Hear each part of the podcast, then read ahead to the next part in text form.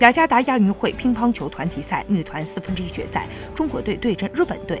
王曼玉和陈梦分别丢掉一局，战胜加藤美优、安藤美奈美。朱雨玲连下三局，横扫前田美优。中国队总比分三比零击败日本队，闯进四强。王曼玉本场比赛打头阵，她在先输掉一局的情况之下，三比一逆转击败日本队的。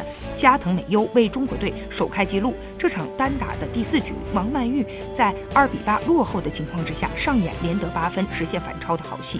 小组赛中国队三连胜，轻取小组第一，进入八强。日本队则两胜一负，列小组第二，不得不在四分之一决赛就与中国队交手。随后在刚刚结束的首场半决赛，中国队又以三比零击败韩国队，顺利进入决赛。